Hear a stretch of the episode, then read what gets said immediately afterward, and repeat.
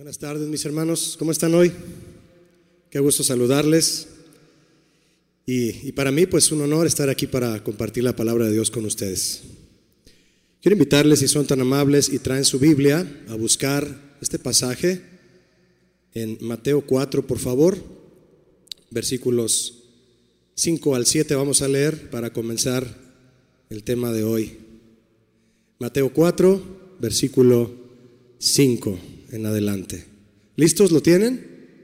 Muy bien. Dice que no la hermana. Vamos a esperarla. También podemos eh, estar atentos a la pantalla, pero bueno, qué especial es eh, darle vuelta a la página de nuestra Biblia también, ¿verdad? Es un, es un buen ejercicio espiritual. Dice así, entonces el diablo le llevó a la santa ciudad. ¿A quién? A Jesús. Y le puso sobre el pináculo del templo y le dijo, si eres hijo de Dios, échate abajo, porque escrito está, a sus ángeles mandará acerca de ti y en sus manos te sostendrán, para que no tropieces con tu pie en piedra. Y Jesús le dijo, escrito está también, no tentarás al Señor tu Dios. No tentarás al Señor tu Dios. Esta, mis hermanos, fue la respuesta firme de Jesús a Satanás en el desierto cuando Satanás lo desafió, desafió al maestro a arrojarse de un lugar alto y demostrar que Dios podía salvarlo. Esta propuesta, eh, esta respuesta, perdóneme, del maestro al enemigo, no tentarás al Señor tu Dios, es más profunda de lo que parece, mucho más. Como toda palabra de Jesús, ¿verdad? Muy profunda. Y por lo tanto genera una importante enseñanza para nosotros. Primeramente, ¿qué significa tentar a Dios? Segundo, ¿en qué manera Dios es tentado? Y tercero, la causa y la raíz del por qué alguien cometería el acto de tentar a Dios. ¿Qué significa tentar al Señor? Significa probar y experimentar a Dios. Suena como inaudito, ¿verdad? Pero así es. Probar si Él es tan verdadero, justo, misericordioso, providente y poderoso como la Biblia lo dice. Eso es tentarlo. Probar si es cierto que Él es lo que la Biblia dice que Él es.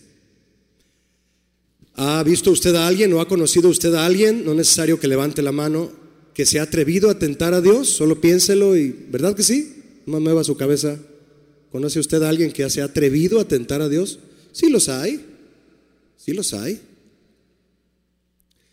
artistas conocidos, políticos, ah, han, han, dicho cosas tremendas y se han puesto frente al Señor y han ocurrido cosas sorprendentes en sus vidas. Y algunos de ellos ya no viven, ¿verdad? No vivieron para contarlo. Tentar al Señor, pregunta mis hermanos, ¿es algo de lo que podemos ser culpables nosotros? ¿Qué piensa usted? Es pregunta.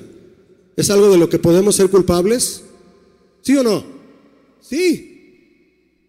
Sí, con confianza digamos sí. Querer probar si Dios es lo que dice ser es una acción que fue cometida en repetidas ocasiones por los israelitas. El Salmo 95 es un salmo que expresa uh, una de las ocasiones en que los israelitas se atrevieron a tentar al Señor. El salmo lo expresa, esta canción. Dice el Salmo 95, verso 8. No endurezcáis vuestro corazón como en Meriba o Meribá, como en el día de Masá, en el desierto. Y dice el verso 9, véalo conmigo, donde me tentaron vuestros padres, ¿y qué? ¿Me ayuda? Y vieron mis obras. Lo que pasó en Meriba y en Masá lo veremos más adelante. Primeramente pondremos énfasis en las últimas palabras del verso 9 que muestran claramente lo que significa tentar a Dios. Ahí está la, la, definición, ahí en el Salmo está lo que significa tentar a Dios. Me probaron y vieron mis obras. Vieron. Y me probaron. Tentar al Señor es querer tener pruebas de sus obras para comprobar si Él es tan poderoso como su palabra dice que es. Quiero verlo. Quiero verlo.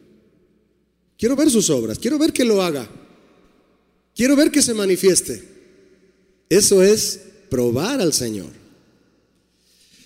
¿Qué habría pasado si Jesús se hubiera lanzado de aquel pináculo del templo como Satanás se lo propuso? ¿Qué piensa usted? ¿Qué hubiera pasado?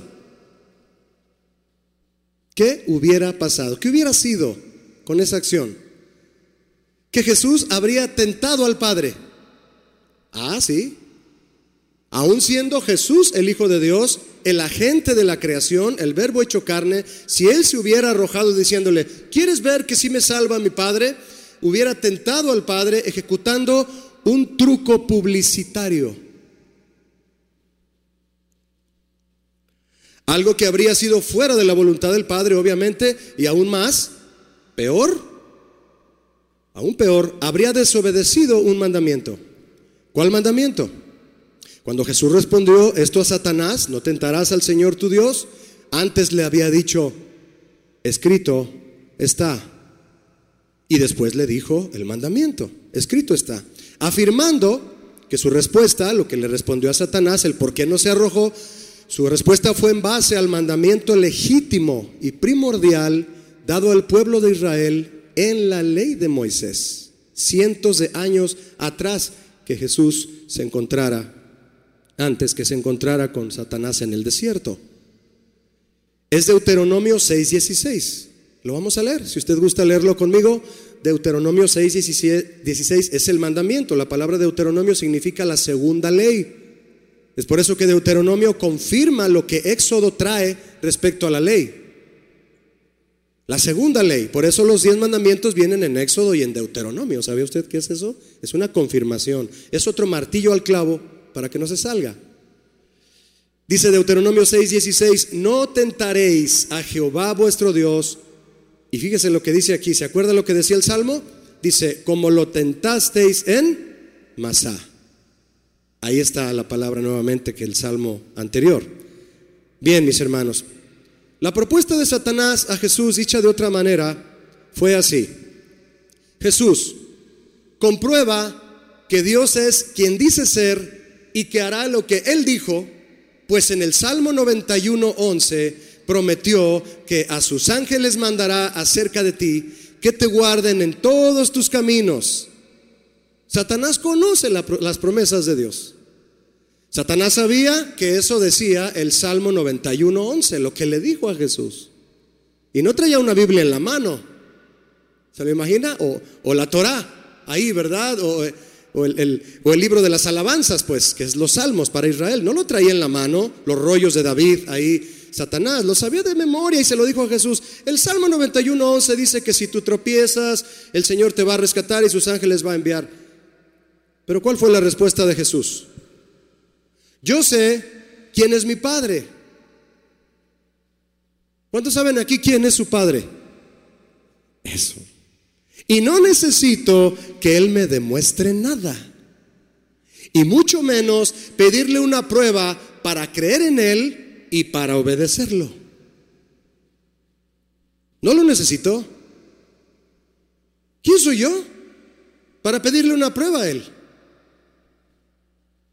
¿Quién soy yo? Jesús, el rey humilde. ¿Cuál era, mis hermanos, el objetivo de Satanás al proponerle esto a Jesús? ¿Qué objetivo tenía? Mire, primeramente, impulsarlo a atreverse a tentar al Señor, a probar al Señor. ¿Se imagina eso? Pero antes que eso, Satanás tenía el objetivo de hacerlo dudar del poder y la protección de Dios. Él no te va a proteger ¿Te va a proteger Jesús? A ver, demuéstramelo. Quería hacerlo dudar de la protección de Dios. ¿Alguna vez usted ha dudado de la protección de Dios? Bueno, no, yo no dudo, Julio, pero tengo 30 chapas en la puerta de entrada, dos canceles con PTR de 8 pulgadas, no se crea. Esa es otra cuestión muy diferente. Eso es ser sabio, ¿verdad? Asegurarte. Eh, y más si vives en una colonia donde ha habido accidentes de ese tipo. Él quería hacerlo dudar del poder y la protección de Dios porque, pregunto a mis hermanos, ¿qué otra cosa podría impulsar a alguien a atreverse a probar a Dios? Si no es la duda. Y querer hacer publicidad de su duda. Querer presumir a todos que Él tiene razón, que Dios no es, cierto, que es quien es quien dice ser. No lo es. Le decía el ladrón a Jesús ahí en la cruz, si eres el Hijo de Dios, ¿qué le decía?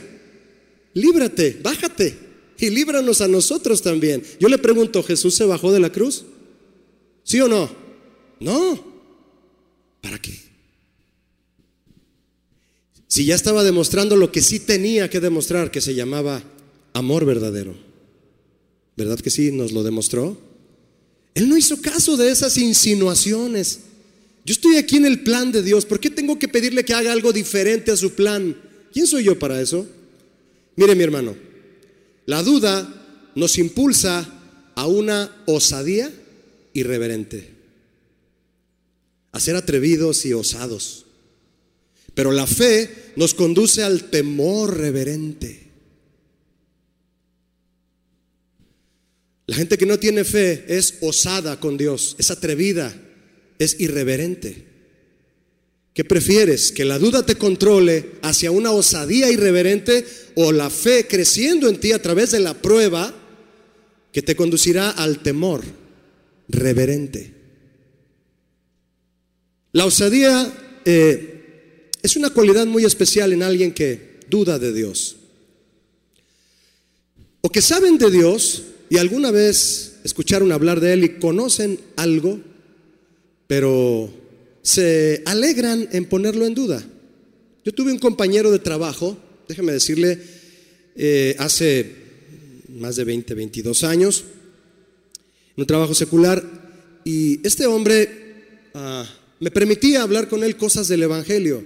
Me hacía preguntas y después me di cuenta que las preguntas que él me hacía era para tratar de dejarme en duda también a mí o a ver qué le contestaba y sacarme él sus argumentos.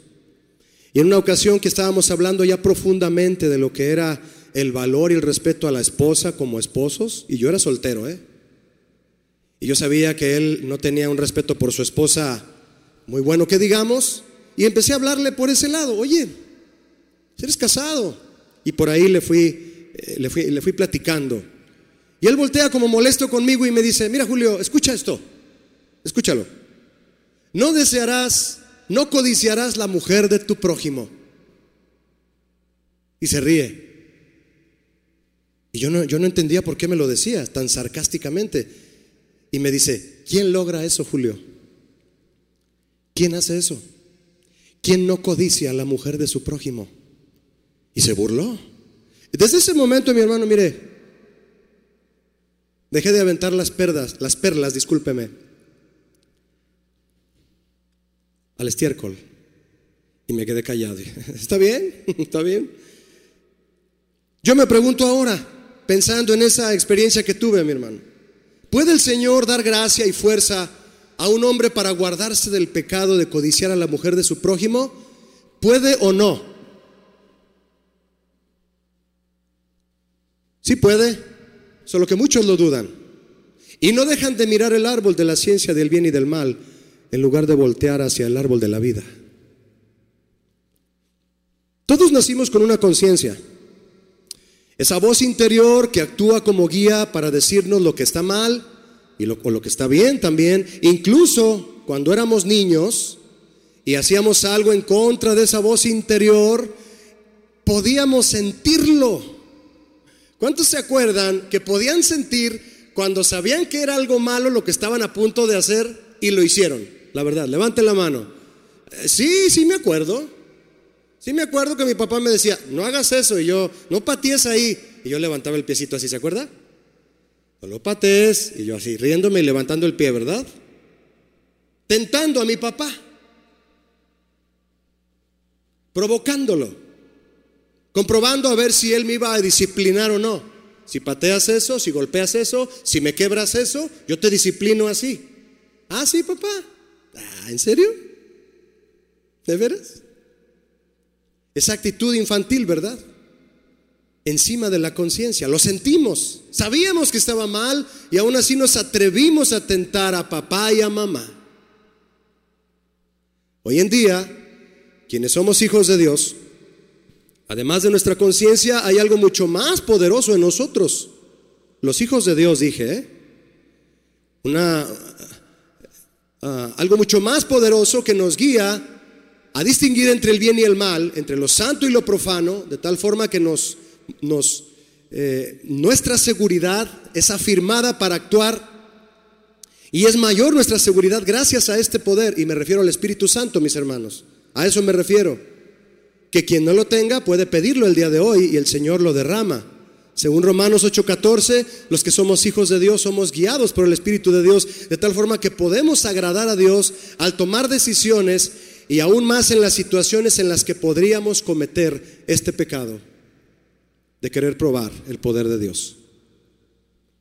Jesús resistió la respuesta de Satanás anteponiendo el mandamiento. No, no lo voy a hacer. ¿Por qué? Porque es pecado tentar al Señor. Está escrito. Si hacemos a propósito lo que sabemos que está mal y vamos en contra de nuestra conciencia y peor, mi hermano, del Espíritu Santo en contra de Él, esperando que Dios nos bendiga y nos perdone una y otra vez por las cosas que sabemos que están mal, entonces también le estamos tentando.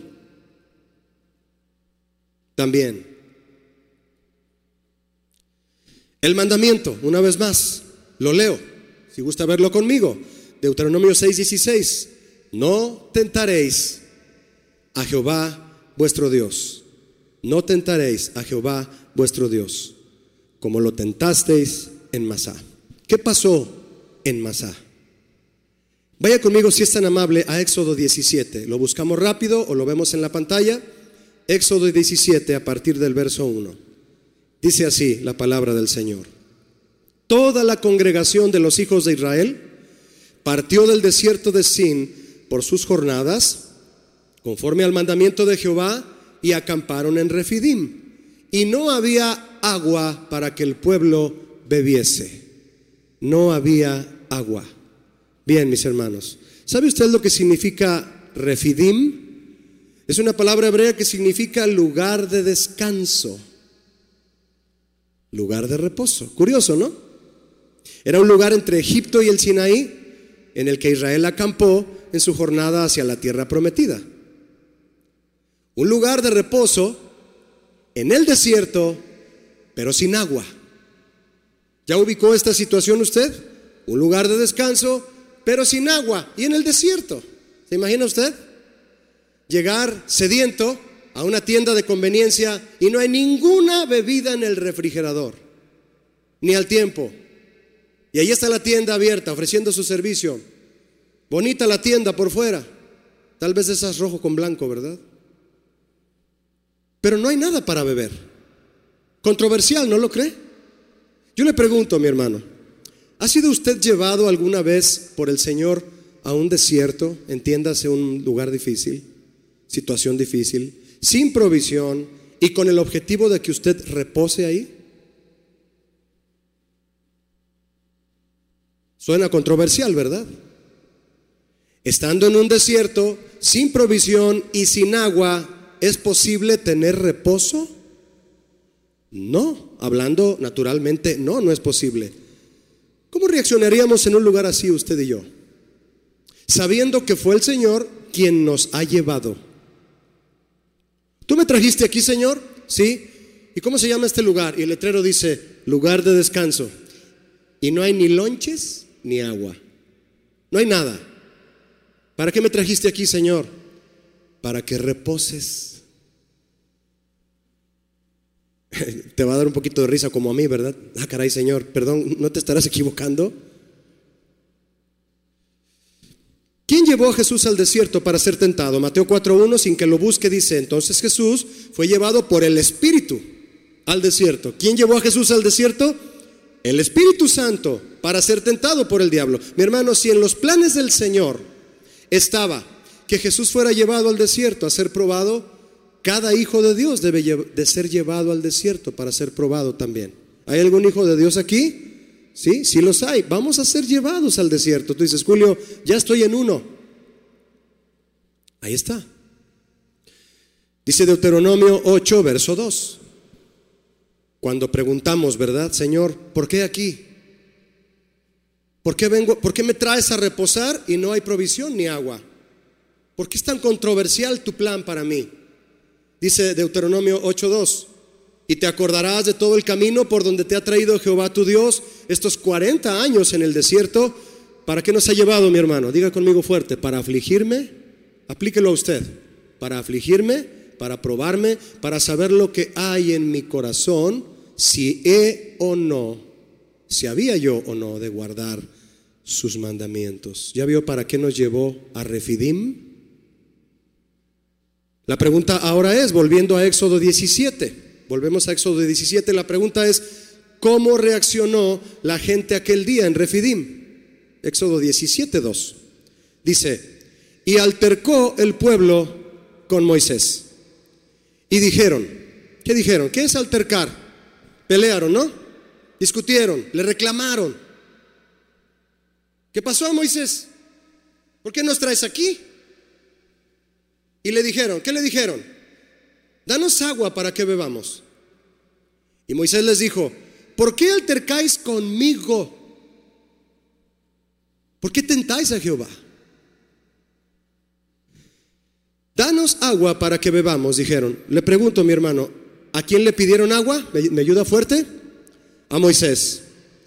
Sí, ahora yo le pregunto, ¿él podía darles el agua? No. No. Moisés les dijo, ¿por qué altercáis conmigo? ¿Por qué tentáis a Jehová? ¿Qué significa esta respuesta? Escúcheme. Esto es un desierto y yo soy un simple humano como ustedes. ¿Acaso esperan que yo produzca agua de la nada? Ni siquiera trabajo en el CIAPA ni en agua pureza, ni en nada de eso. ¿Por qué me piden a mí agua? Yo no puedo hacer agua. ¿Por qué recurren a mí? ¿Por qué tientan al Señor? ¿Por qué osan probarlo pidiéndole a un hombre lo que solo Él puede suplir?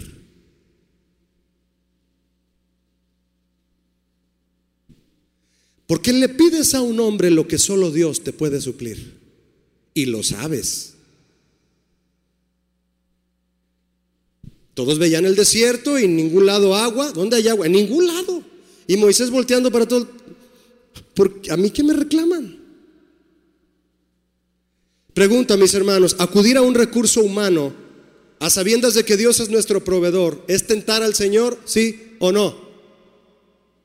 ¿Sí está convencido o no? Sí.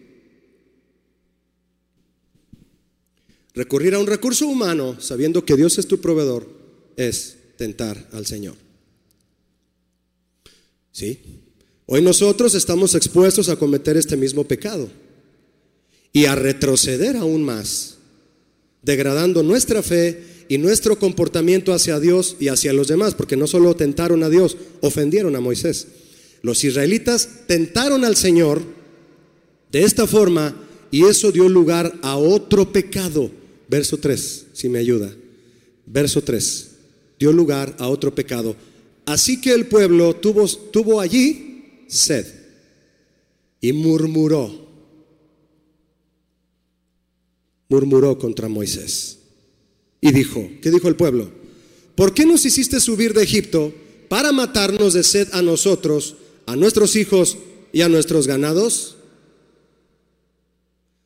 Mire mi hermano, murmuraron ofendiendo a, Moisés, pero principalmente al Señor, porque dudaron de su providencia y de su plan de salvación para ellos. Fíjese hasta dónde lleva atreverse a probar a Dios.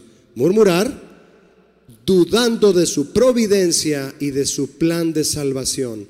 ¿Para qué nos trajiste? ¿No sabían para qué los había sacado Moisés de Egipto? ¿Lo sabían o no? Sí lo sabían, pero esa pregunta es retadora. ¿Para qué me trajiste? ¿Para qué me sacaste de la esclavitud, de comer ajos y cebollas, de comer a la orilla del Nilo? Tenía mi sueldo bajito y matado, pero lo tenía. ¿Para qué me traes aquí?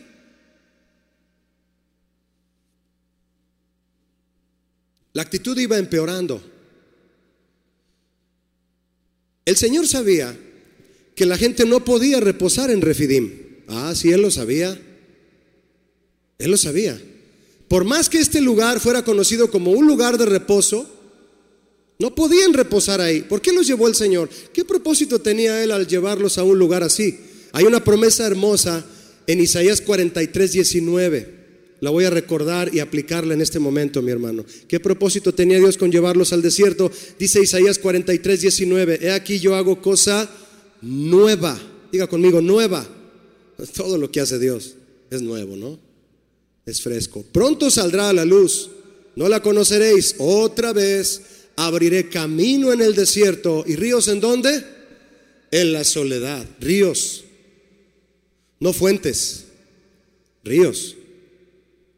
¿Y es usted qué promesa?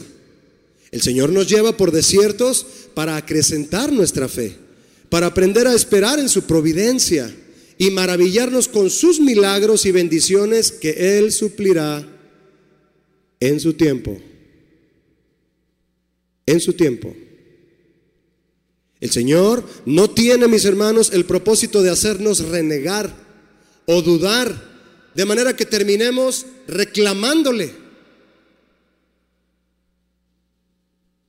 No, no, Él no busca eso. Él no te quiere ver renegando. Entonces, ¿por qué esa situación, Julio? Nos lleva al desierto porque Él es quien tiene que probarnos a nosotros. ¿Para qué? Para saber lo que hay en nuestro corazón, si hemos de guardar o no sus mandamientos. Ahí en el desierto sale todo. Ahí sale todo. Ahí sale el yo verdadero. Ahí sale el Julio que patalea. No somos nosotros los que debemos probarlo a Él. Él a nosotros.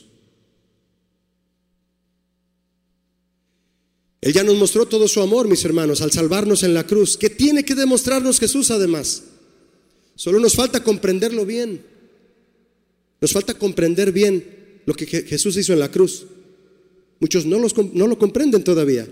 Y al comprenderlo, eso nos hará enfrentar las pruebas con convicción y no llenos de dudas, corriendo el riesgo de cuestionar sus promesas y pedirle pruebas de su poder.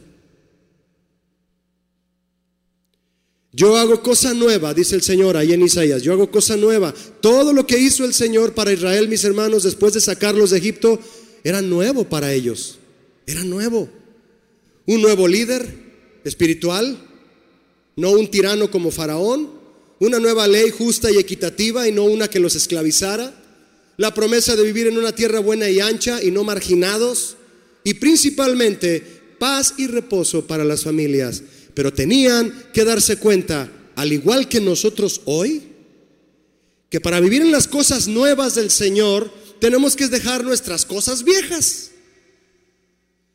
Para ver el camino en el desierto y los ríos en la soledad, hay que dejar nuestras, nuestras cosas viejas, nuestras costumbres, actitudes del viejo hombre y la amargura que nos ata al pasado, que degrada la fe y nos lleva a pensar que el Señor no cumple lo que promete o que habría que probarlo. Habría que probarlo. Si no pongo mis dedos en sus llagas, yo no creo que resucitó. Y aún así Jesús fue amoroso con Tomás. ¿Verdad que sí lo fue? Tomás cayó postrado. Señor, perdóname. Retiro lo dicho. Ya me habías dicho que ibas a resucitar. Y me atreví a pedir una prueba de ello. Oh, sí, mis hermanos. Mínimo tres años con Jesús, Tomás. ¿Y nosotros cuánto tiempo llevamos? Y le estamos pidiendo una prueba de su veracidad. Verso 5, si me acompaña de Éxodo 17. Verso 5. Éxodo 17, 5. Y Jehová dijo a Moisés, pasa delante del pueblo y toma contigo de los ancianos de Israel, testigos, ¿verdad? Y autoridades, Y toma también en tu mano tu vara con que golpeaste el río y ve. He aquí que yo estaré delante de ti sobre la peña de Oreb y golpearás la peña y saldrán de ella aguas y beberá el pueblo. Y Moisés lo hizo así en presencia de los ancianos de Israel. Mis hermanos, aún encima de haber tentado al Señor y ofendido a Moisés, el Señor les dio el agua que tanto querían. Pero me queda una duda. No sé usted. Recibieron el agua que deseaban, pero ¿tendrían reposo? Dios fue quien les proveyó el, proveyó el agua, pero ¿es la provisión la que trae reposo? ¿Cuántos saben que no? ¿Verdad que no? No es la provisión la que te trae reposo. Lo que el Señor quería al llevarlos a ese lugar sin provisión ni agua era que aprendieran a reposar en Él, no en aquel lugar. Yo soy su refidim, no el lugar. Yo soy su reposo. No es el lugar que nada les ofrece, ni agua hay. Y todavía le piden agua a Moisés. Me duele, me ofenden, me desobedecen. Verso 7, si me acompaña, ahí en Éxodo 17, y llamó el nombre de aquel lugar, ¿cómo lo llamó? ¿Me ayuda? Masá, ya sabemos hablar hebreo, ¿ya vio? Y Meriba, o Meriba, por la rencilla de los hijos de Israel, rencilla, y porque tentaron a Jehová, diciendo, ¿está pues Jehová con nosotros, entre nosotros, o no?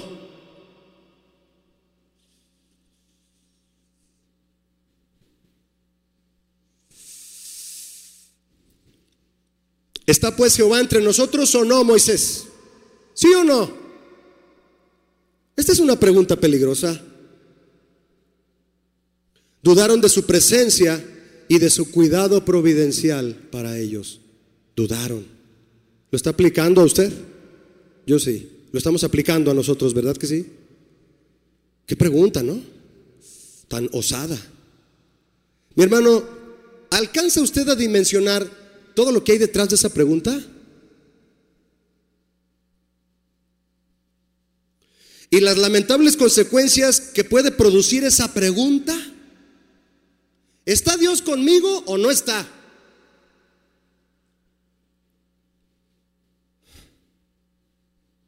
Las terribles consecuencias que puede producir en lo espiritual y en lo natural también.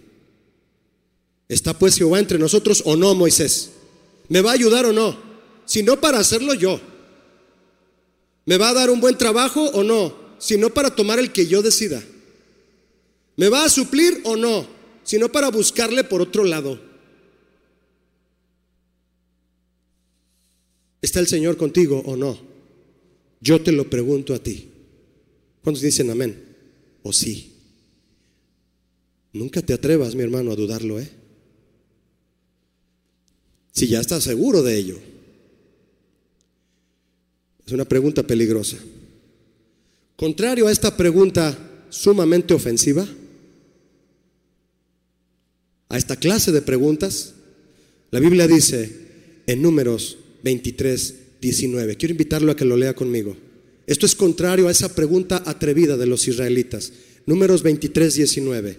Dice lo siguiente. Dios no es hombre. Dios no es hombre para que mienta, ni hijo de hombre para que se arrepienta. Él dijo y no hará, habló y no lo ejecutará. ¿Cuántos apoyan este pasaje? Amén. Todos debemos decir amén. Es un pasaje hermoso que afirma quién es nuestro Dios y que afirma nuestra fe. Ahora, yo le voy a preguntar algo, mi hermano. ¿Sabe usted quién dijo estas palabras?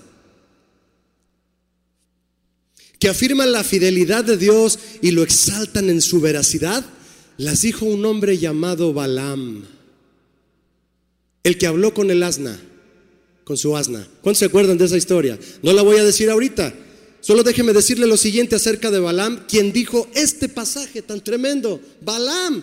Balaam fue uno de esos personajes interesantes del Antiguo Testamento que, aun cuando no pertenecían al pueblo escogido de Dios, estaba dispuesto a reconocer que Jehová el Señor era un Dios poderoso. Pero Balaam no creía en el Señor como el único Dios verdadero. Su historia expone el peligro de mantener una fachada exterior de espiritualidad sobre una vida interior corrupta. Era un idólatra. Balaam era un hombre dispuesto a obedecer las órdenes de Dios mientras pudiera sacar algún provecho. Profetizaba cuando Dios le indicaba, pero también era hechicero. Usted puede buscar su historia.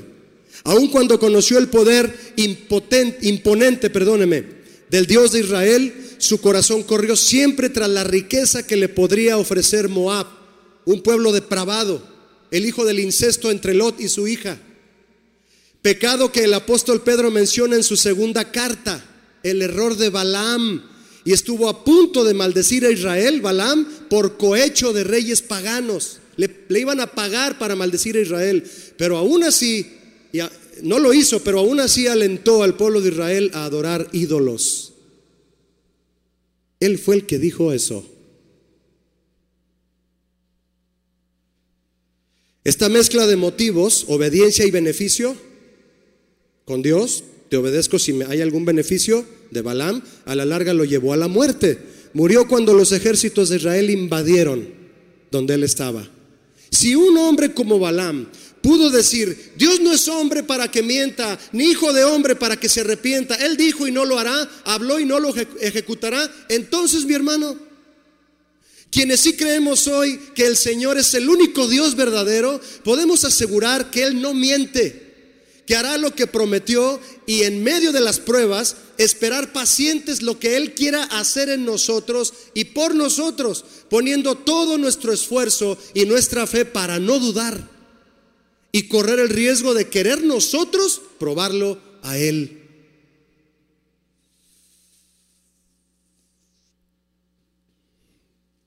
Vuelva conmigo al verso 7, si es tan amable, de Éxodo 17. Ahí está la palabra de Balaam cuando quiera acrecentar su fe. Verso 7 de Éxodo 17, y llamó el nombre de aquel lugar Masá y Meribá, Moisés llamó así a ese lugar, por la rencilla de los hijos de Israel. Y porque tentaron a Jehová diciendo, ¿está pues Jehová entre nosotros o no? ¿Cuál era el nombre del lugar donde estaba la peña de la cual brotó el agua? ¿Quién lo recuerda? Oreb. Hay una canción antigua de eso, ¿verdad? Cristo es la peña de Oreb que está brotando. ¿Alguna vez la escuchó? En mariachi, en una hermosa canción, ¿no? Muy bonita. Oreb, la peña de Oreb. Oreb significa desolado. El lugar está desolado, pero ahí hay una roca de la cual va a salir agua y tú lo estás dudando. Es más, ni te imaginas que de esa roca va a salir agua. En pleno desierto, desolado significa Oreb. En la profecía que leímos de Isaías, el Señor dice, yo haré brotar ríos en dónde? En la soledad, en la desolación. Se cumple lo que Isaías escribió. El Señor lo cumplió. A pesar de la incredulidad de Israel, les dio agua de una piedra, de una roca. De ahí empezó a brotar el agua. Pero la incredulidad, la obstinación y las ofensas a Dios y a Moisés fueron consecuencias inevitables, mi hermano. Salió el agua, saciaron su sed, ¿Saciaron la sed de sus hijos y sus ganados? Sí, todo eso sí, pero las consecuencias fueron inevitables también. Porque las consecuencias de nuestras malas decisiones, mi hermano, que ofenden a Dios y la desobediencia no tienen que ver nada con su fidelidad. Muchos piensan que cuando ya Dios muestra su fidelidad y su provisión, cuando se la pediste reclamándole, a Él se le va a olvidar cómo se lo pediste. Porque simple y sencillamente el Señor ve que estamos en necesidad y nos va a suplir.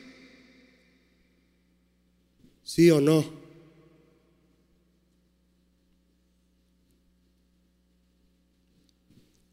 Y aún recibimos la provisión con orgullo. Ah, nos da lo que necesitamos y le pedimos mal. Nos lo da porque sabe que no nos podemos morir de hambre, no nos, no nos puede el Señor, no nos puede ver morir de sed. Y aún así seguimos arrogantes. Como cuando le das un pan a alguien y te lo arrebata sin agradecértelo.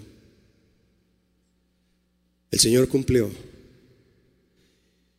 Pero fue por estas consecuencias, mi hermano, que el testimonio de Israel dejó huella en aquel lugar. Por eso le llamó Masá y Meriba. Vamos a ver esto. Y llamó Moisés el nombre de aquel lugar Masá y Meriba. Por la rencilla de los hijos de Israel. La palabra Masá significa prueba. Moisés dijo, este es un lugar de prueba. Este lugar es un lugar en, el que el Señor probó a su pueblo. Se llama Masá, prueba. Meriba significa contención, lucha. Lucharon. Dios nos trajo al lugar de la prueba, pero nos pusimos a contender, a luchar contra Dios. Eso significan las dos palabras. Lo desgloso un poquito más. Masá, situación que el Señor permitió para probar a su pueblo. Meribá, resultado de la decisión y comportamiento del pueblo en la prueba. ¿Cuál fue? Lucha, contención, ¿contra quién? Contra el Señor. Lo tentaron. ¿Cuál debe ser el resultado, mi hermano? Es pregunta.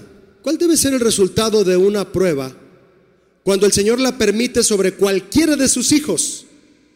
Tú que eres hijo de Dios, si sabes que lo eres, quien sabe que lo es, tú que eres hijo de Dios, hija de Dios, y Él permite una prueba sobre tu vida, ¿cuál debe ser el resultado de esa situación de prueba que Él permite en tu vida?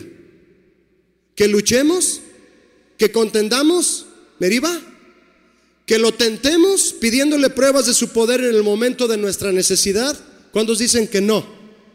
No, así es, no. Ese no es la, el resultado que Él espera. Tentamos entonces al Señor cuando necesitamos algo y le ponemos a Él fecha, lugar y hora para que lo haga. ¿Le suena familiar? Hay doctrinas que enseñan esto. Que usted le puede poner a Dios lugar, fecha y hora para hacer lo que usted necesita que Él haga. Doctrinas erróneas. Moisés llamó a aquel lugar una prueba y una contención, porque vino la prueba pero contendieron. Masá y Meribá, porque provocaron rencilla y tentaron al Señor. Pero aquel lugar pudo haberse llamado una prueba y una oración.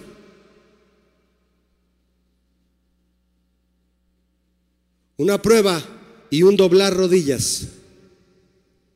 No una prueba y contender. Una prueba y orar. Se pudo haber llamado una prueba y una oración porque no contendieron. Si no hubieran contendido, mejor dicho. Y esperado en el Señor. Poner su fe en Él, aún sufriendo de sed, y Él hubiera respondido abriendo camino en el desierto y ríos en la soledad. Y así lo hizo, aunque contendieron. Mi hermano, así de bondadoso y paciente es el Señor. ¿No le da gracias por eso? Así es de bondadoso. Algunos problemas se pueden resolver pensando cuidadosamente o arreglando las prioridades. Otros pueden ser eh, resueltos con el diálogo y el buen consejo. Pero hay problemas que solo el Señor los puede resolver. Y para eso debemos de orar. Cuando los discípulos de Jesús vinieron y le dijeron, Señor, oramos por alguien que tenía demonios y no logramos librarlo. Y Él les dijo, hay géneros que no salen si no es con ayuno y oración. Tienen que buscar al Señor.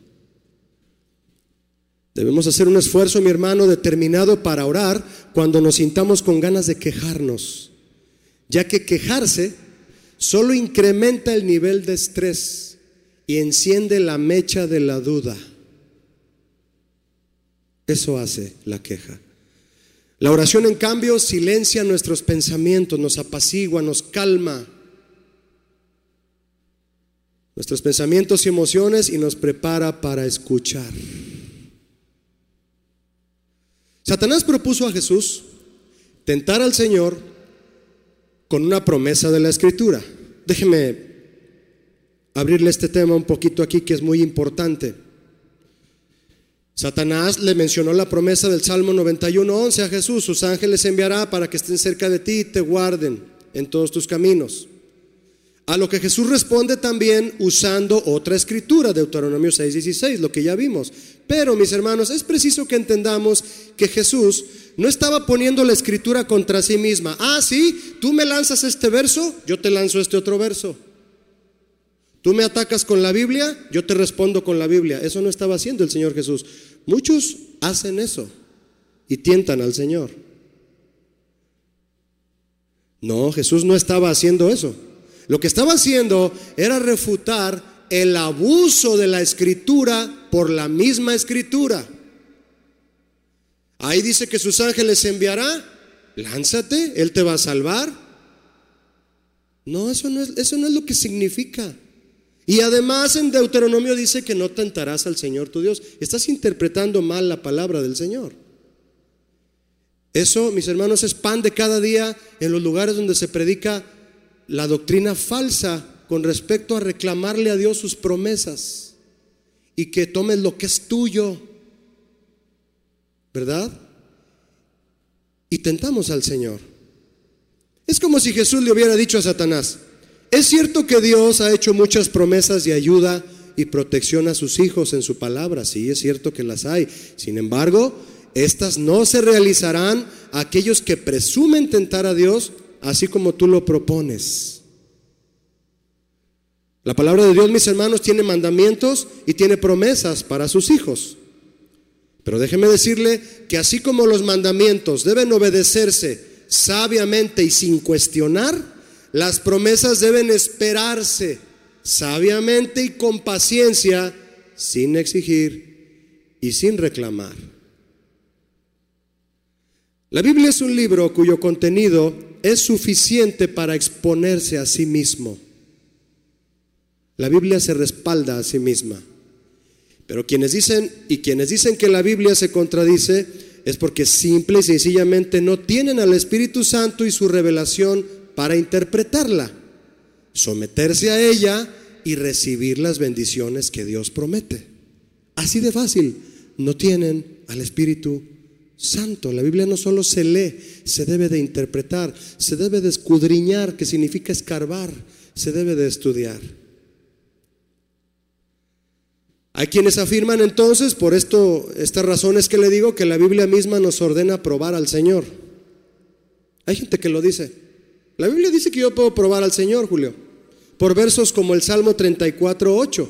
Si gusta verlo conmigo o leerlo en la pantalla, Salmo 34, 8 dice, gustad y ved. La Biblia al día dice, probad y ved que el Señor es bueno. La reina Valera, gustad y ved que es bueno Jehová, dichoso el hombre que confía en él. Y como gustad significa pruébalo, prueba que el Señor es bueno y ve, prueba y ve que Él es bueno. Bien, eso de probad y ved no significa revisa las credenciales de Dios. Revísale sus papeles para ver si hay veracidad en lo que Él dice y en lo que Él es. No significa eso. A ver, Señor, enséñame tu INE para ver si es cierto que eres quien dice ser. No, no, no. Enséñame tu cuenta de banco para ver si el cheque que me estás dando tiene fondo, Señor. Estas palabras, mi hermano, en realidad son una cálida invitación del salmista. ¿A qué? A probar la bondad del Señor. ¿Pero cómo? Su expresión es en otras palabras, prueben esto, sé que les gustará, prueben la vida en el Señor. No se refiere a probarlo a Él. Cuando el Señor nos llama a entregarnos a Él, si creemos en sus promesas y en su salvación, y damos el primer paso de fe y de obediencia para seguirlo, nos sorprenderemos, mi hermano, al descubrir cuán bueno es el Señor y lo inmenso de su bondad. A eso se refería el salmista, a probar eso. Gustad y ved que es bueno Jehová.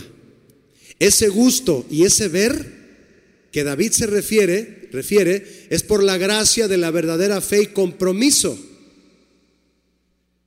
Muchos comienzan la vida cristiana con una mala comprensión de Dios y de la vida recta, pero a medida que confiamos cada día en el Señor, experimentamos más y más lo bueno que Él es. ¿Alguien de aquí sabe de lo que estoy hablando?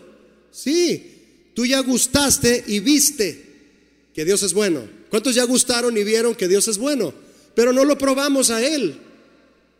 A ver, Señor, quiero ver qué tan bueno eres. No, no, no, no, no. No va por ahí. No, no, no es eso.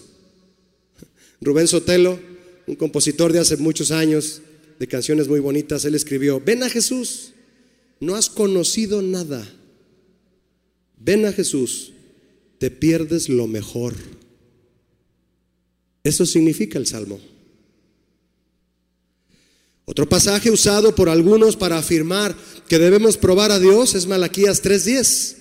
Malaquías 3.10 dice lo siguiente, traed todos los diezmos al alfolí y haya alimento en mi casa y probadme.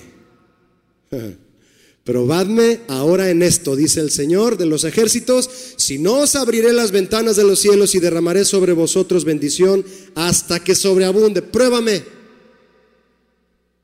¿Qué es ese pruébame? Mire mi hermano, porque aquí hay controversias. Trae todos los diezmos al alfolí. Este es un mandamiento del Señor que el pueblo dejó de obedecer. Dar el diezmo. Quizá pudieron haber tenido miedo de perder todo por lo que habían trabajado tanto. ¿Por qué lo tengo que dar a la iglesia si me costó tanto trabajo? Bueno, hace falta entender algo ahí. Pero juzgaron mal al Señor en esta área. Eso es lo que están haciendo. ¿Por qué tengo que dar el diezmo si estás juzgando mal la palabra del Señor? No estás restringiendo a quien, a quien recibe beneficios de ese dinero porque no lo das. No, eso no, eso no. Dios suple de muchas maneras. Lo que estás haciendo es retar al Señor. Y con esta profecía de Malaquías, lo que está diciendo el Señor en su amor, lo que hace es despertar y animar al pueblo a darse cuenta que al, que al obedecer el mandamiento, Él derramará bendición abundante, aclarando que su bendición no siempre es a través de bienes materiales. De hecho, mis hermanos, creer pensar que la bendición de Dios siempre es dinero es también una osadía ofensiva a su amor y su misericordia. Todavía no eres salvo de verdad y ya quieres que te dé cosas materiales. ¿Cómo quieres que te dé lo que le estás pidiendo en lo material si tu corazón todavía no, es de Él? Te va a hacer mal si Él te da lo que le estás pidiendo. No siempre la bendición de Dios es material. Es más, casi nunca. El dinero es solo una añadidura.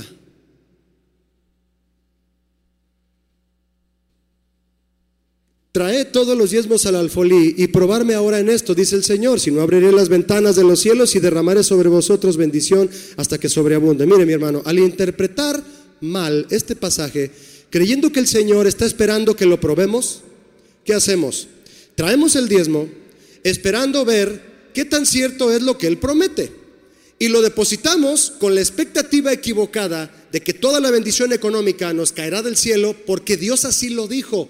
Y entonces tentamos al Señor. Muchos dan con la intención de que Dios les regrese en abundancia lo que dieron. Por eso dan. ¿Es una línea tan delgada, mi hermano? Es decir, dan pero con interés. Son diezmadores usureros. Dan al Señor con un corazón de prestamista. Su interés no está en el dar, sino que en el dar buscan interés y altos. Dice Proverbios 19, 17. A Jehová presta, presta el que da al pobre. Y el bien que ha hecho se lo volverá a pagar. Pregunta, mi hermano, ¿usted le da al pobre solo porque Dios dice que se lo va a devolver? Contésteme, por favor. ¿Usted es sincero? No. Qué bueno que usted es sincero. No, Julio, yo no le doy a una persona pobre esperando que Dios me lo devuelva a mí. No. Si así fuera, entonces no habría desprendimiento, desinterés, sacrificio. No habría generosidad en el corazón. ¿Verdad que no? ¿Se ha preguntado usted alguna vez, mi hermano, si le hemos devuelto algo de verdad a Jesús por lo que hizo en la cruz? ¿Le ha devuelto usted algo a Jesús por lo que él hizo en la cruz por usted? ¿Qué le ha devuelto usted a él? Ahora la pregunta es, ¿le está cobrando él a usted algo? No, tentamos a Dios exigiendo cosas que no van o esperándolas. No, nos debemos a Dios, mi hermano, enteritos, nos debemos. Dice Pablo, soy deudor, soy deudor.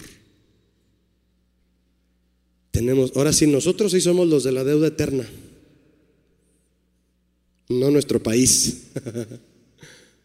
no, Sabemos entonces, por promesas como estas de Malaquías y Proverbios, que el Señor bendice al generoso, pero no damos para que Dios nos dé abundantemente. Mis hermanos, recibir es una consecuencia de su promesa, pero no es el objetivo a perseguir, porque si así lo fuera, estaríamos entonces tentando al Señor. Pero el Señor bendice a quien no tiene ningún interés en recibir algo a cambio de lo que da. Y tan solo en el dar, o si tan solo en el dar, ya está en el dar, ahí ya está la bendición. Bienaventurados, es más bienaventurado que, dice, dar que recibir, ¿verdad? ¿Qué otras formas hay posibles de tentar a Dios, mi hermano? ¿Qué otras formas hay posibles de tentar a Dios? A Jesús, Satanás lo tentó en el área de la seguridad y la protección. Ahí lo tentó. Arrójate a ver si Dios te cuida en esa área. Pero hay otras áreas, mi hermano, la lista es interminable de las cosas en donde podemos tentar a Dios, áreas. Por lo que es necesario que pidamos sabiduría al Señor para no cometer alguna de ellas. Le voy a dar unos ejemplos de volada. Los fariseos tentaron al Señor cuando le preguntaron si era lícito dar tributo al César. ¿Verdad? ¿Qué pensaron? Pensaron que fuese cual, fuese la respuesta de Jesús, él tomaría partido o por los romanos o por aquellos judíos que eran violentamente antirromanos. ¿Es lícito dar al César Jesús? ¿Quién le preguntó eso? Los sacerdotes del templo. O sea, ¿debemos pagar impuestos Jesús? Esperaban que Jesús dijera, no, ¿por qué? Denle todo a Dios, al César nada. Eso lo habría hacer visto a Jesús como un político corrupto. Esperaban que Jesús cayera en la trampa de comportarse como político defendiendo causas humanas y posiciones sociales, causando división. Por eso se llaman partidos, porque parten a la sociedad. Pero su respuesta fue contundente, mostrando que él no vino a eso, sino a compartir el Evangelio del perdón y la unidad. Y les dijo en Mateo 22, 18, es decir, si podemos leerlo, qué bueno. Les dijo en Mateo 22, 18. Conociendo la malicia de ellos, les dijo, ¿por qué me tentáis hipócritas? Ay, Señor, ¿es lícito evadir impuestos? Evadir. ¿Es lícito burlarme del SAT? ¿Buscarle con mi contador? ¿La manera de pagar menos impuestos, Señor? ¿Es lícito? ¿Usted qué cree? No lo es. No lo es. Y el verso 21 dice, dad pues al César lo que es del César. Denle al SAT lo que es del SAT. A la iglesia lo que es de la iglesia. Sencillo. Sean respetuosos y sean buenos ciudadanos y sean buenos cristianos. ¿Qué me dice de Zafira? Una mujer que tentó al Espíritu del Señor al pretender dar la ganancia completa de la venta de una propiedad al Señor, vender un terreno y decir, toda esta propiedad cuando se venda, Pedro, la vamos a dar mi esposo y yo al Señor. Cuando en realidad ella retuvo una parte para ella, su comisión, ¿verdad? Está en Hechos 5.9.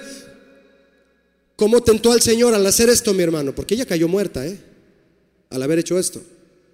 Apropiándose de algo que ya había prometido dar. Oye, vengo por mi... ¿Qué se le ocurre a usted? Vengo por mi refrigerador, cuñado. ¿Qué no me lo habías dado? Este, no, yo cuando te dije que te lo iba a dar. Yo cuando te dije que te lo iba a dar. No, yo te lo presté. No, cuñado, tú me dijiste que me lo ibas a dar. No, discúlpame, pero lo necesito. Oye, ¿cuándo me vas a pagar lo que me des? Ay, tú me dijiste que era una ofrenda. Tú me dijiste que era una ayuda para salir de mi problema económico. No, sí te lo pago, espérame, pero no, sí, necesito que me lo pagues. No, si creíste que era un préstamo, lo siento mucho. Eso hizo Zafira. Y cayó muerta. Eso hizo ella. ¿Le suena familiar esta acción? ¿Echarse para atrás de lo que uno habla? Tú sí sé así, dice Jesús. ¿Y tú no? No. Pedro le dijo al concilio de Jerusalén que sería tentar a Dios el poner a los creyentes gentiles bajo la ley.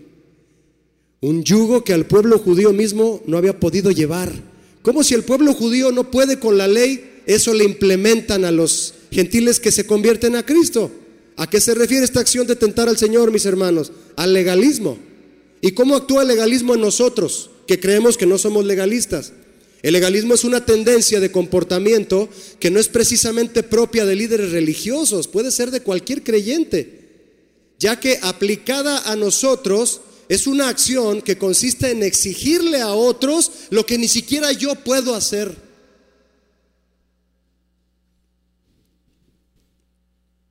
Suele suceder. ¿Eres legalista? exigiéndole algo a tu esposa, varón, y tú no cumples con ella en nada. Ese varón macho que le exige a ella todo va puntual y él nada. Tientas a Dios, ¿eh? Tientas al Señor. Porque tienes una obligación de darle a ella en lo que tú eres responsable como esposo y lo estás retrayendo, Zafira, Zafiro, Ananías.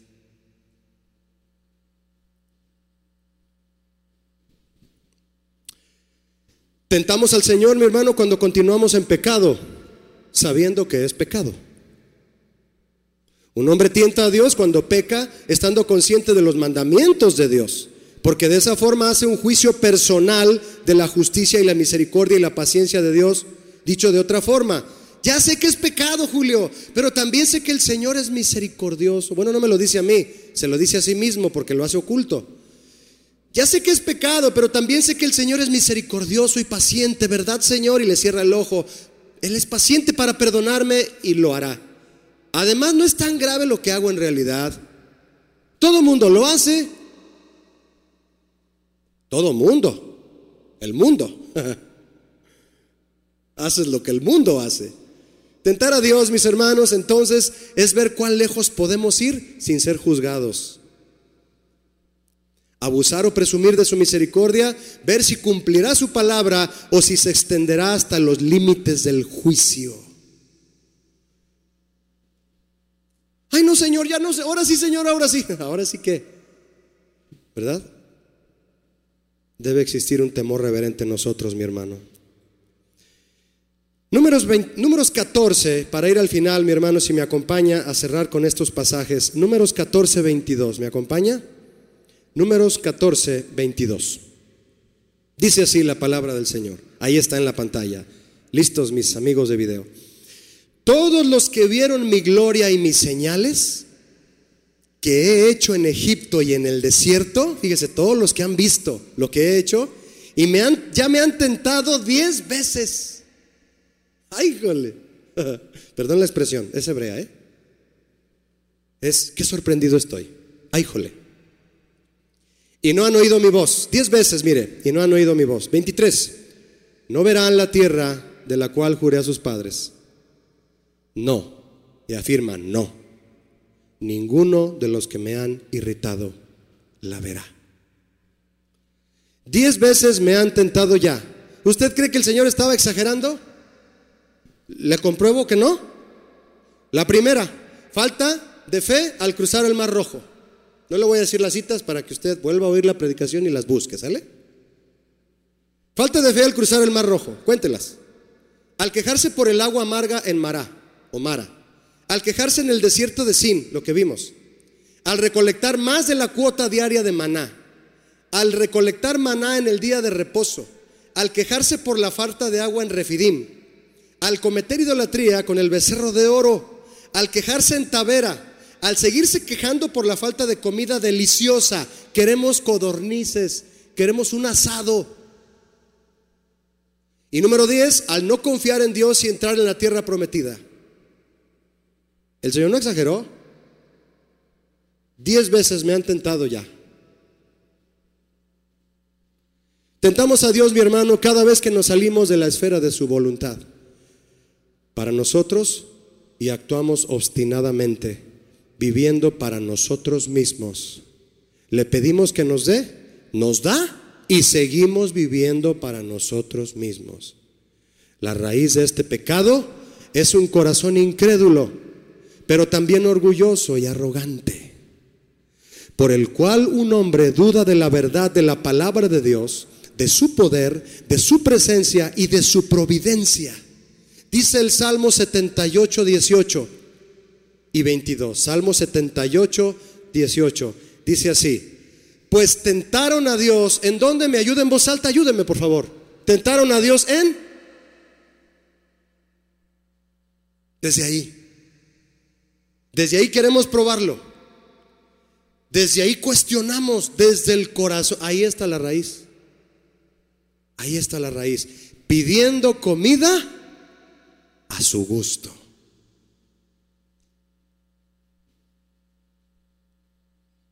No, Señor, es que yo quiero unos camarones al coco y tú me das puro maná. Yo sé que entendemos todos. Yo te quiero dar maná, es proteína. ¿Para qué quieres comer colesterol? Yo te estoy dando proteína y carbohidrato para que libres el desierto.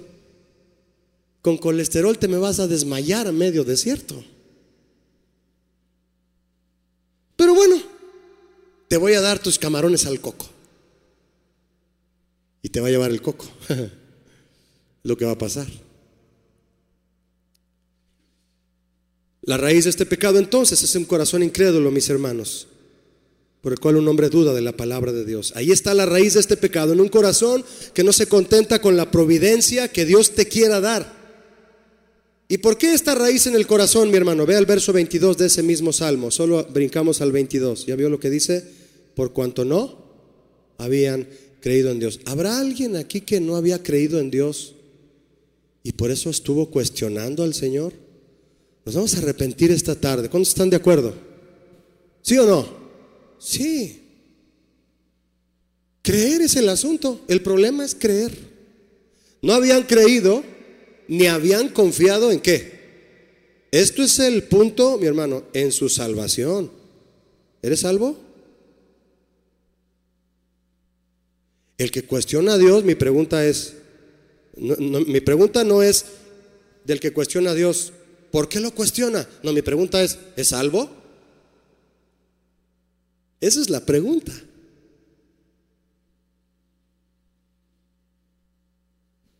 Cuando un creyente comienza a dudar de la fidelidad de Dios, será fácilmente llevado a hacer un juicio precipitado de su poder y de su providencia, y a desconfiar de la verdad de su palabra y de su salvación. ¿Los hay? Sí los hay. Y no estoy hablando de ateos. No. Vea usted, por favor, Salmo 95, 10 y 11. Salmo 95, versos 10 y 11. Dice, 40 años estuve disgustado con la nación. Y dije, pueblo es que divaga de corazón, divaga, duda, no está bien, no se siente seguro, viene a la iglesia pero mm, anda entre azul y buenas noches, divaga de corazón y no han conocido mis caminos, no saben ni cuál es mi voluntad. Por tanto, juré en mi furor que no entrarían en mi reposo. ¿Qué nos impide entrar en la, mayor bendición de Dios, mis hermanos? Que es el reposo de Dios. ¿Qué nos impide entrar? Un corazón malagradecido. No adorarlo, ni someternos a Él. Endurecer, perdóneme, los corazones. Probar a Dios debido a nuestras dudas obstinadas. Hoy podemos tomar la decisión correcta, usted y yo. Si elegimos humillarnos a nosotros mismos, y renunciar a nuestras propias pasiones y deseos para hacer la voluntad de Dios en lugar de la nuestra, entonces Él derramará su gracia sobre nosotros para disfrutar lo que Él nos provea y para esperar en los momentos de necesidad. Amén. Amén. El escritor a los hebreos escribió lo siguiente en 4.15 de Hebreos, porque no tenemos un sumo sacerdote, es decir, no tenemos pretexto para decir, no hay alguien que me fortalezca. Nadie me entiende. Nadie me ayuda. Nadie me presta. Nadie me saca de este problema. ¿Dónde está Dios? ¿Está Dios conmigo o no? Dice el escritor a los hebreos, porque no tenemos un sumo sacerdote, un guía, alguien que nos predica la verdad, que no pueda compadecerse de nuestras debilidades. Se refiere a Jesús, sino uno, y solo es Jesús, que fue tentado. Él no tentó a Dios, él fue probado según nuestra semejanza, y en todo salió vencedor, sin pecado. Sigamos el ejemplo de Jesús, mis hermanos, y apoyémonos en su poder. Cuando usted esté en el momento de necesidad, solo acuérdese cómo estaba Jesús a la hora de estar clavado. Un ejemplo simple. Señor, tú sufriste por mí. Y se te olvida todo. Pero si tienes el concepto claro de lo que es la salvación, como decía el Salmo 78, no creyeron y se les va el rollo de mi salvación. Por eso reclaman, ¿qué hacemos aquí? ¿Cómo que qué hacemos aquí? Vamos hacia Canaán. No, ¿cuál Canaán? Yo estoy sufriendo y me regreso. ¿Ok? Atentar a Dios, cuestionando si Él te va a llevar a la tierra prometida o no, cuestionando si Él viene pronto o no, cuestionando si te vas a ir al cielo o no. Apoyémonos en el poder de Jesús. Pablo decía, me fortalezco en Jesucristo y en el poder de su fuerza. Y por último, mis hermanos, el último pasaje de la palabra del Señor en Salmos 34, 9, para orar juntos usted y yo. ¿Quiere leer conmigo Salmos 34, 9? Dice así, ¿lo lee conmigo en voz alta? Temed a Jehová. No hay que ser osados. Osados no, temerosos.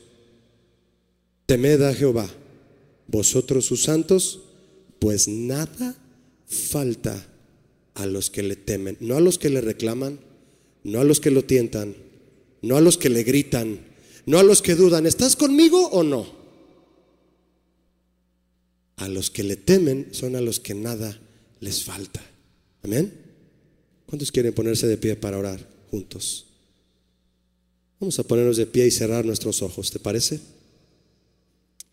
Señor, gracias esta tarde por hablar a nuestro corazón, Señor, por medio de una experiencia tuya tan especial como lo fue en aquel desierto, Señor, en donde el enemigo quiso venir y persuadirte algo que tú jamás harías, Jesús, y que yo jamás quiero hacer. Y si lo hice, hoy alzo mis manos, Señor, y te pido perdón. Si yo llegué a dudar de tu poder y de tu gracia, en algún momento de mi vida, pido perdón esta tarde. ¿Está conmigo Dios o no? Señor, perdóname cuando dije eso. Y como el Salmo dice, tentaron a Dios en su corazón. Tal vez no lo dije, Señor, lo pensé, lo pensé. Pensé que tú no estabas conmigo como lo prometiste. Señor, perdóname. No tienes que demostrarte nada. ¿Cuántos pueden adorar al Señor porque Él no tiene nada que demostrarnos? Él ya te demostró todo en la cruz, mi hermano. Nos sobran, nos sobran razones para adorarlo y decirle, ¿tú qué me tienes que demostrar, Señor? Si ya derramaste toda tu sangre hasta la última gota para salvarme y sacarme de la basura en donde me encontraba, ¿por qué te voy a exigir algo? Perdona mi actitud, Señor. A los que te temen, nada les falta. Y aunque me faltara, tú eres mi reposo. Alza tus manos y dile, Señor, tú eres mi reposo, tú eres refidim para mi vida, tú eres mi lugar de descanso, tú eres la peña de Oreb que sigue brotando ríos de agua viva en mi corazón, ríos de agua viva para mi familia, para mi provisión, para mi empleo, para mi negocio, para lo que yo hago, Señor, tú eres mi peña de Oreb, Jesús. Vamos a adorarlo, mi hermano. ¿Por qué no le adoras? dice, Señor, además de perdonarme, Señor, recibe mi adoración, te lo pido, por haber dudado en alguna ocasión de ti, Señor. No lo vuelvo a hacer. No lo vuelvo a hacer, Señor. Aquí estoy. Y le adoramos, Señor.